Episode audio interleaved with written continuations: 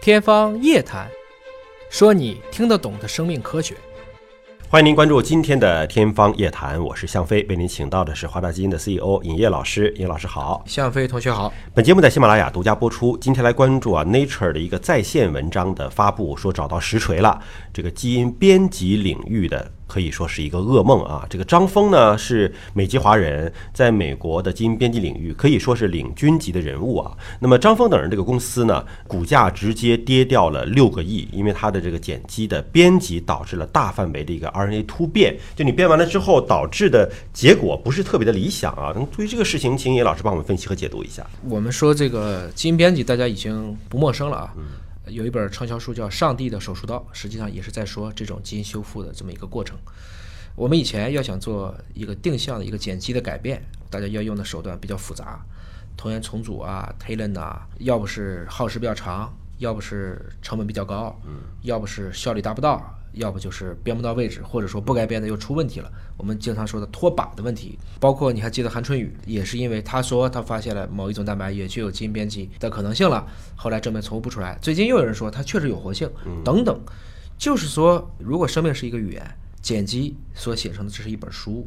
我们以前只能读，嗯，读完了以后，大家肯定想去，哎，这个写的不好，能不能编改？写对，能不能改，甚至能不能去创，这个过程中就自然会带来很多意想不到的问题。还是我说的，生命总会找到出口。你觉得你找到了一个工具，这把锤子是钉的就能敲，我今天是个螺丝钉，让你敲不下去。可能我们从某种角度去理解，美国的科技公司实际上会跟这些跟它科技相关的这些最重磅的文章的结论是高度相关的。我们不能够直接就说啊，张峰这个公司也可能大盘跌了呢。嗯，但是不管怎么说，这个对基因编辑这个领域来看，这无疑是给出了一些负面性的一些实锤评价。还是一个认知的螺旋上升的一个过程。对啊，确实不是一下子就能够把这么复杂的信息，人类能够一下子全盘掌握。我觉得像爱因斯坦那样，在那么多年之前就能够对未来。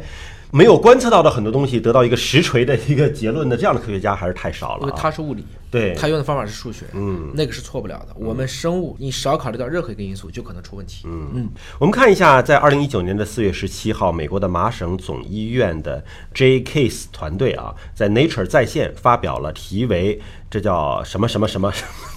不会读的一个呃研究论文啊，这个论文就发现了这个什么什么的什么什么可以在人类细胞中引起广泛转录组范围的 RNA 的什么什么什么，这是到底是说什么？简单的说，就是用了我们常规说的，你对 DNA 编辑的过程中，它对 RNA 这个编辑引起了大范围的一个突变。嗯，就是它这里面特别强调了，实际上呢是引起了广泛的转录组范围的 RNA 的胞嘧啶突氨基，所以诱导了数万个 C 这个胞嘧啶产生了相关的一个编辑。这个频率的范围从百分之零点零七到百分之一百，范围到了百分之三十八到百分之五十八，表达了基因。不是 RNA 不是单链的吗？对，我们在做基因编辑的时候，编辑的不是双链吗？它还是要拆开的，双链谁也编辑不了，嗯，它是要先把它打开。打开 CRISPR-Cas9，包括我们有好多的聚合酶，都是要先贴上去，嗯把这个麻花解开，然后对才开始去改，哦是这么一个过程。双链直接改是很难的。就是我改的那一段儿，改完了之后，我没想改的那一个部分的 RNA，结果发现了大规模的一个突变。我们原来理解的突靶是，比如说我原来说三号位改，结果改出三号位的时候，发现四号位也改了。对，还有可能的时候是三号位和四号位，它俩因为碱基序列比较相近，嗯，所以就不小心给它改了。那是在 DNA 层面上，我们知道 DNA 要到 RNA，现在说的就是我们从来不知道我们 CRISPR-Cas 这个系统，其实它是有一种 Cas 蛋白加上指导 RNA，再加上一个叫 APOBEC1 组成的这一个系统，这个系统能不能对 RNA 进行编辑？嗯，以前没有这么大规模的实锤研究。嗯，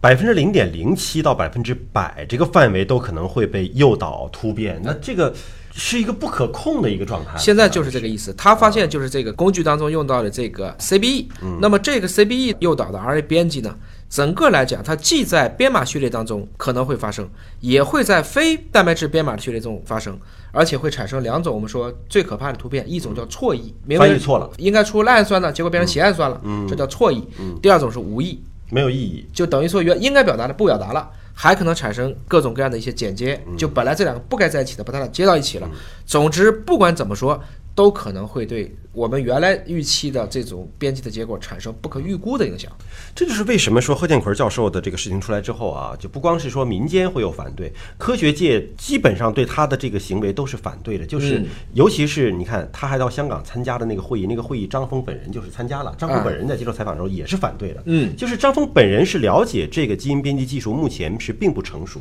它并不能够实现说百分之百的准确，它本来就会有脱靶的情况存在。那么在这种情况之下，你用到一个胎儿的这个基因编辑上，其实是一种不负责任的这样的一种做法啊。我觉得贺教授本人应该是对脱靶的现象肯定是有所了解的，他并不是说没有认知的啊。那么有了解还故意为之，那这背后的动因是真的是为了这个孩子的健康着想，还是有其他的推动的原因，那就不得而知了啊。嗯，那你像这个消息一出来之后，那以后在基因编辑领域，那是不是大家都不敢编辑了？那么你这错配太多了呀。呃，应该说这种特别先进的文章啊，或者说特别惊爆的结论，不要着急，嗯，过几天可能会反转啊再等等，啊，可能还有各种各样的洗地，还有各种各样的吃瓜，反正都会出来。让子弹飞一会啊，儿。但无论如何，这个编辑应该说还是比较严谨的。他特别强调了嗯以后应该需要去说明这些问题应该怎么办。嗯，尤其是如果真的把这个东西用在像制药业或者基因治疗的里面，他也特别强调了。他还专门设计了两种带有这个 CBE 这个变体，就是用了两种不同的突变的 CBE 变体，发现这些变异都显著的降低了。人类细胞当中 RNA 编辑的数量，嗯，这个数量是多少呢？一个是减少了三百九十倍，一个是减少了至少超过三千八百倍。嗯，所以从这个角度来看，我们的基因编辑直接在临床应用之路给蒙上了一层乌云，我们不能说是阴影。什么时候能乌云见日，还有待于其他的一些证据，还有待于其他的一些发现。还是一句话。